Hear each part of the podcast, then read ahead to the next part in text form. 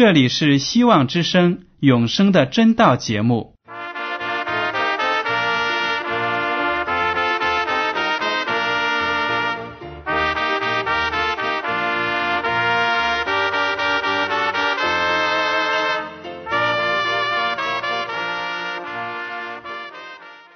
亲爱的听众朋友们，你们好，我是艾德，很高兴今天能和你们在永生的真道这个栏目中见面。耶稣说：“听上帝的话语，并且遵守的人是最有福气的。”所以，艾德现在能够通过电波和你们分享上帝的教导，感到十分快乐。我也希望众位弟兄姐妹。还有那些正在寻求真道的朋友们，也能够珍惜这段时光。大家不妨在手边准备好纸和笔，将今天讲到的要点和经文章节做些记录，以便过后自己再亲自查考圣经。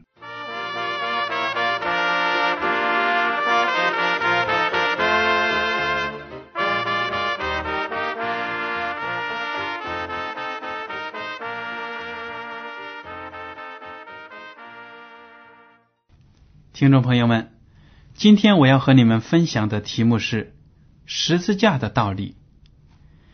据《大英百科全书》介绍，最早的有文字记录的钉十字架的刑罚呢，发生在公元前五百一十九年。波斯王大利乌一世呢，把三千名政治犯在巴比伦钉死在十字架上。后来呢？希腊帝国崛起，亚历山大大帝呢也曾用十字架处死囚犯。再后来，罗马帝国政权也采用钉十字架的方法来处决奴隶和非罗马公民。偶尔呢，对那些犯了叛国罪的罗马公民，也会用十字架的刑罚来处死。由于用十字架执行死刑的方法极端的残忍，罗马帝国很少用这种方法对待自己的公民。即使是对待非公民，也只是限于一些恶劣的罪行。那么，有些听众朋友们就问了：定十字架这样的执行过程到底是怎么一回事呢？根据历史记录呢？最常用的方法呢，就是先在犯人的后脖颈上放上一根很沉重的木头，然后呢，犯人的两只手臂被绑在木头上，他就是这样背负着重重的木头，在沿街众人的辱骂和讥笑之下呢，一步一步的走到刑场。这个过程是非常的艰难和痛苦的。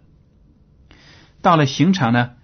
一根大木头已经被竖立起来了，士兵们就让已经被绑在横木上的犯人平躺在地上，然后呢，用钉子把他的两手钉在横木两端。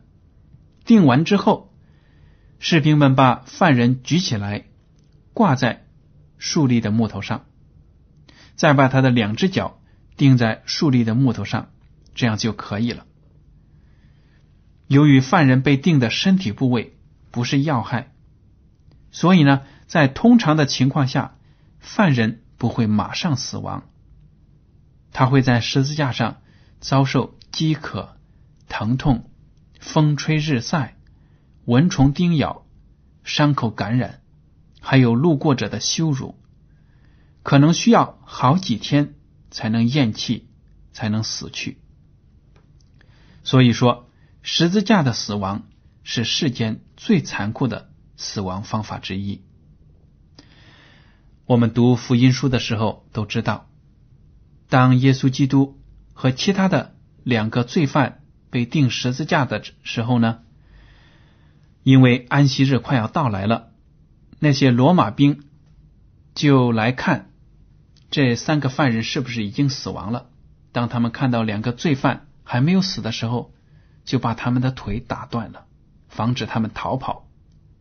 但是当他们看到耶稣基督已经死在十字架上的时候，就非常的惊奇，怎么会死去的这么快呢？当然，我们现在的基督徒都知道，耶稣基督是背负着我们全人类的罪孽，心中压着罪的重担，在这种情形之下呢，耶稣基督心情非常的痛苦，最后呢，精神也崩溃，肉体受到痛苦，在这种折磨之下，很快就死去了。然而呢？正是这种在十字架上的痛苦的死，正是这个一看到竟能够让人联想到痛苦和屈辱的十字架呢，成了全世界基督徒们得救的希望。罗马书第五章一到二节这样说：“我们既因信称义，就借着我们的主耶稣基督得与上帝相合；我们又借着他因信。”得进入现在所赞的这恩典中，并且欢欢喜喜盼望上帝的荣耀。罗马书第五章六到八节说：“因我们还软弱的时候，基督就按所定的日期为罪人死，为一人死是少有的，为任人死或者有敢做的，唯有基督在我们还做罪人的时候。”为我们死，上帝的爱就在此向我们显明了。然而呢，世上还有很多人不知道自己是个罪人，不知道等待自己的是永远的灭亡，也不知道上帝已经为所有的罪人预备了一个得救的途径，那就是十字架的道路。我们基督徒呢，因为信耶稣基督的牺牲。所以才能够称义，所以才得以与上帝和好。我们的罪过因为耶稣基督的牺牲得到了上帝的赦免，我们成了清清白白的人。罗马书第五章第六到八节，我们刚才读的时候呢，也都看到了。保罗在这里说：“为一人死是少有的，为任人死。”或者有敢做的，唯有基督在我们还做罪人的时候为我们死，上帝的爱就在此向我们显明了。确实是这样，在我们的生活中，谁愿意平白无故的为另一个人死去呢？谁愿意为别人献出自己的生命呢？我们中国人呢，对鲜血看得很重。很多很多的人对鲜血还保有一种非常保守的观念，认为呢流血是不好的事情，所以呢在这样的情况下，很多中国人都不愿意无偿的捐献自己的鲜血去救助其他的病人。我们对捐血这件事情上战战兢兢，不愿意向前，怎么还可以？为别人献出自己的生命呢？有的时候，我们也知道，在社会上，在一些可能是黑帮当中啊，有一些铁哥们儿，他们为了自己的弟兄，愿意流血，愿意死，这样的事情呢，也是不多的。更何况呢，圣经中说，耶稣基督为罪人而死，我们。愿意为自己心爱的人、自己喜欢的人、别人敬重我们的人去死，去做出一点牺牲。但是，如果说让我们为自己的仇敌去死，这件事就非常的难了。我看很多人都是做不到的。还有呢，我们世人对罪的认识和观念。和上帝对罪的认识和观念是有不同的。我们人呢，都认为，如果我违反了国家的法律，犯了抢劫的罪，或者呢犯了贪污的罪，被抓到了，定刑了，那才是真正的犯罪。我们的法律制度也不会说，因为你的思想有动机。但是没有行为，就定你的罪，不是的。但是我们来看一下上帝对犯罪的认识，《约翰一书》第三章第四节这样说：“凡犯罪的，就是违背律法；违背律法，就是罪。”如果说违背上帝的律法就是犯罪，那么上帝对违背律法还有更深刻的要求。我们来看一下马太福音第五章二十一到二十二节：你们听见有吩咐古人的话，说不可杀人，又说凡杀人的难免受审判。只是我告诉你们，凡向弟兄动怒的，难免受审判；凡骂弟兄是拉家的，难免工会的审判；凡骂弟兄是魔力的，难免地狱的祸。这节经文呢，就说明耶稣基督在教导众人的时候，把上帝对律法的认识和对律法的要求呢，完完整整、明明白白的讲给了众人。我们说不可杀人，这是十条诫命中的其中一条。但是呢，杀人包括什么呢？难道杀人非要拿着刀子把人砍死，或者说拿枪把人打死才算是杀人吗？我们也知道，有的时候呢，我们的舌头也可以杀人，因为我们的话语过于刻薄或者恶毒。把有的人给逼死了，这样也是杀人。不但是这样子呢，而且耶稣基督说：“你就是向你的弟兄动怒、发脾气，你就是犯罪，就要受到上帝的审判。”有的人呢，还骂自己的弟兄、姐妹，甚至父母是傻子、愚蠢，用一些很刻薄、很恶毒的话咒骂他们。耶稣基督说：“这样的行为也要受到上帝的审判，也是犯罪。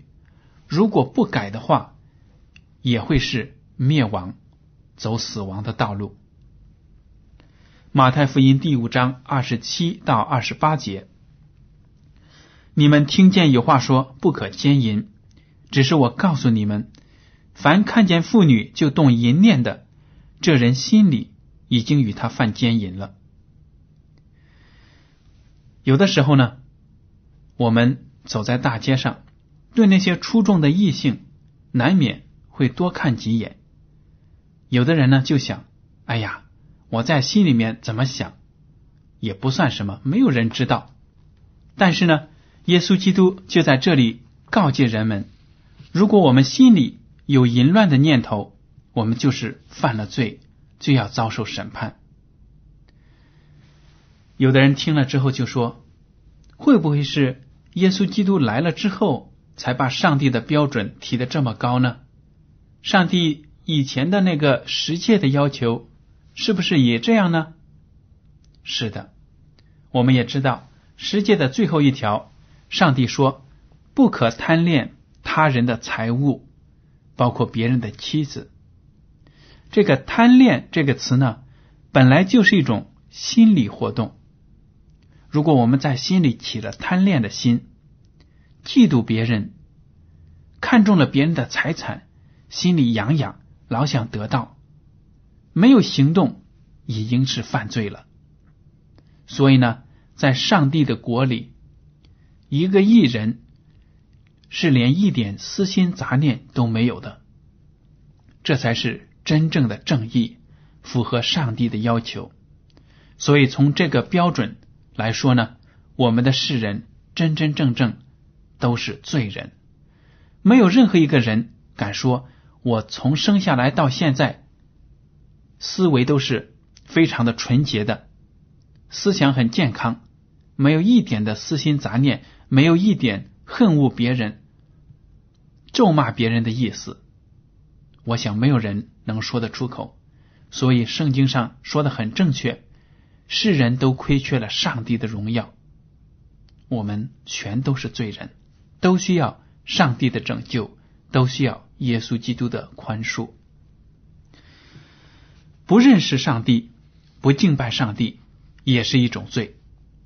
我们人没有理由说我没有看过上帝，没有见到过他，没有听到过他的声音，所以呢，我就不敬拜他。罗马书第一章二十到二十三节，保罗这样写道：“自从造天地以来，上帝的永能和神性是明明可知的，虽是眼不能见，但借着所造之物就可以晓得，叫人无可推诿。因为他们虽然知道上帝，却不当作上帝荣耀他，也不感谢他，他们的思念变为虚妄，无知的心就昏暗了。”自称为聪明，反成了愚拙，将不能朽坏之上帝的荣耀变为偶像，仿佛必朽坏的人和飞禽走兽、昆虫的样式。大家读了这节经文之后，有什么感想呢？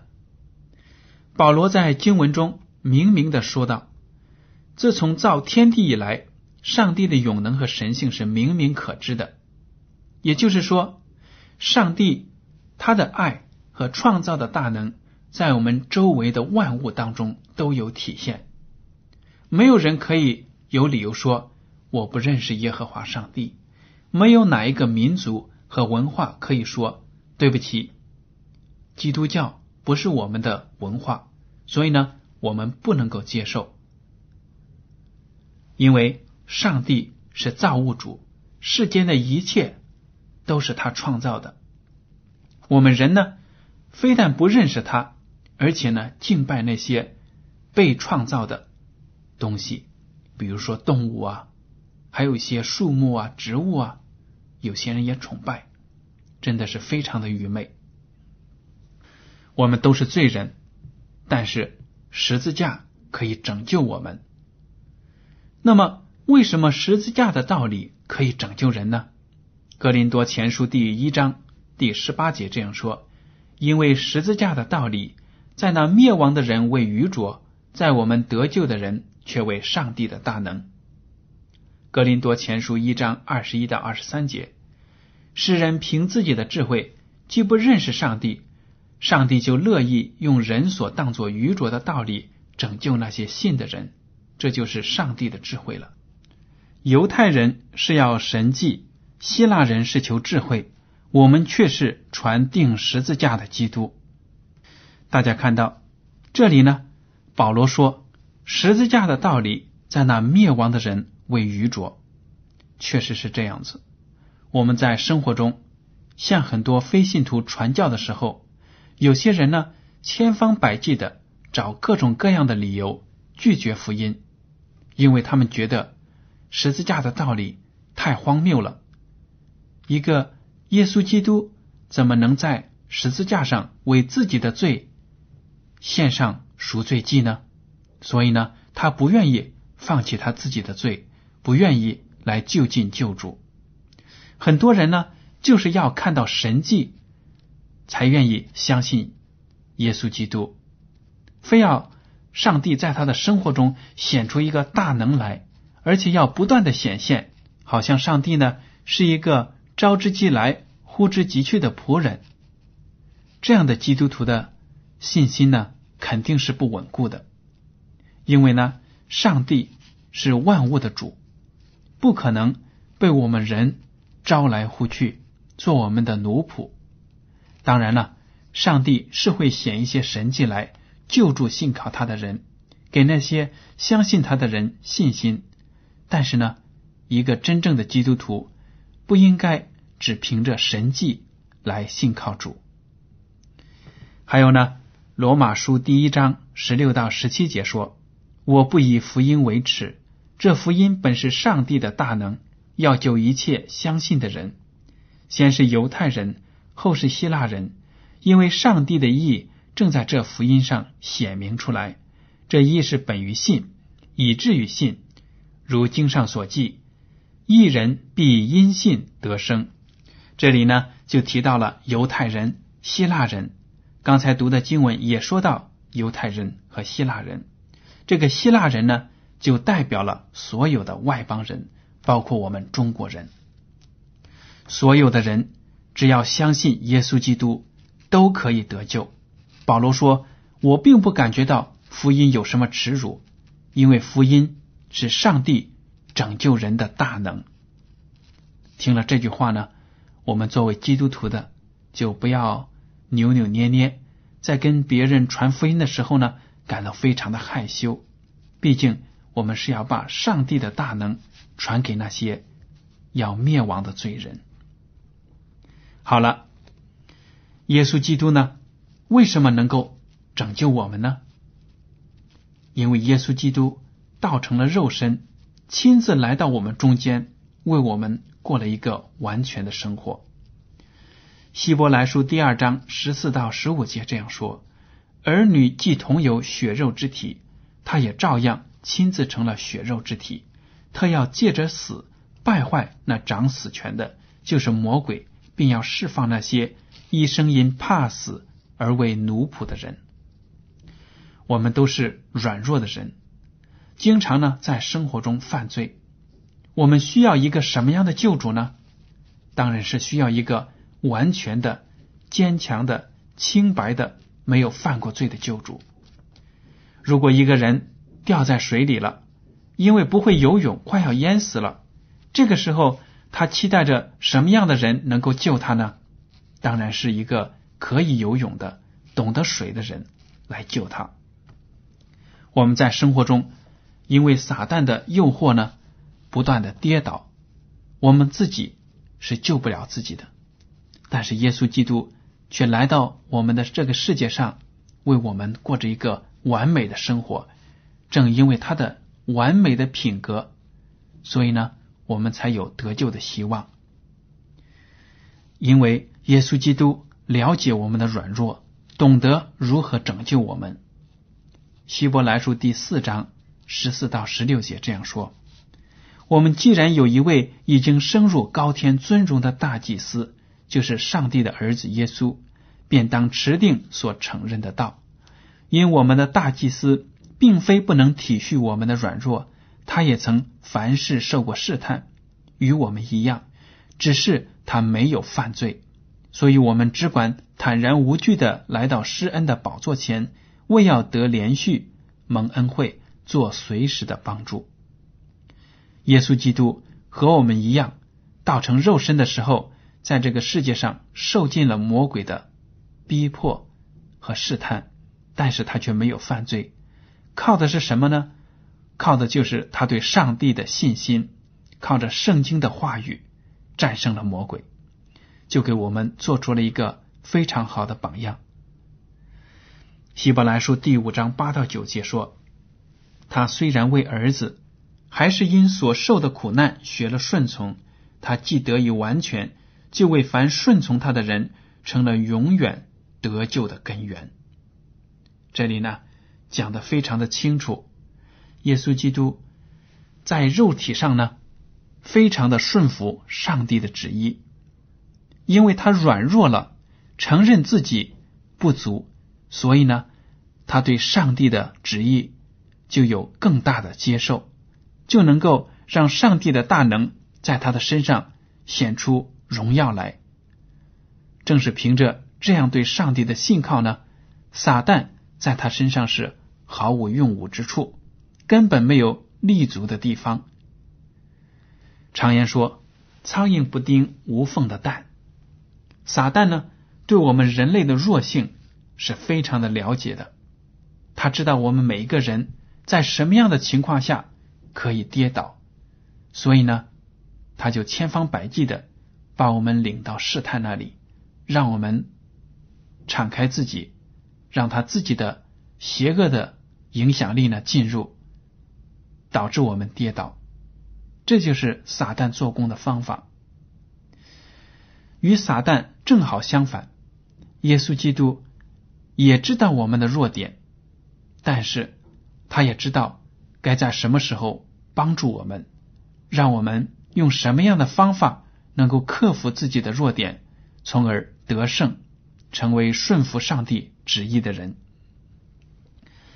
耶稣基督呢，在升入高天之后，做了荣耀的大祭司。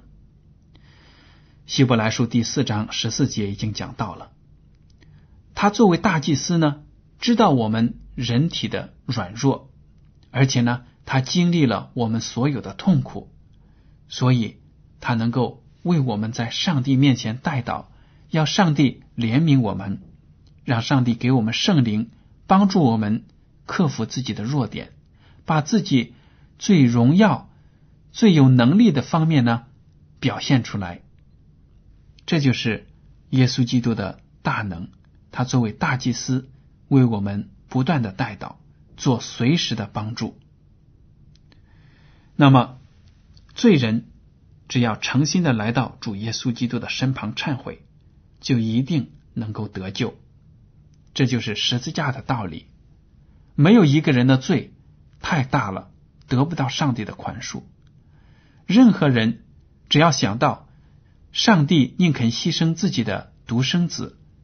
耶稣基督，也就是创造天地的主，为我们罪人死，就没有什么罪不可以被赦免的。格罗西书第一章二十一到二十三节说：“你们从前与上帝隔绝，因着恶行，心里与他为敌；但如今他借着基督的肉身受死，叫你们与自己和好，都成了圣洁，没有瑕疵，无可责备。”把你们引到自己面前，只要你们在所信的道上恒心，根基稳固，坚定不移，不致被引动失去福音的盼望。这福音就是你们所听过的，也是传于普天下万人听的。所以呢，我们所听到的十字架的福音可以拯救我们。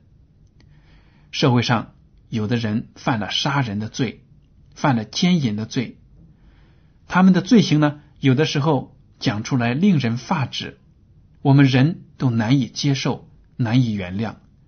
但是只要他诚心的来到上帝面前忏悔，他就能够得到永生的盼望。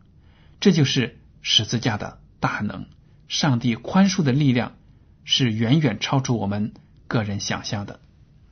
好了，听众朋友们，今天的永生的真道节目呢，到此就结束了。您如果对今天的讲题有什么想法，或者对这个栏目有什么建议，就请写信给我。我的通讯地址是香港九龙中央邮政总局信箱七零九八二号，请署名给艾德。再见。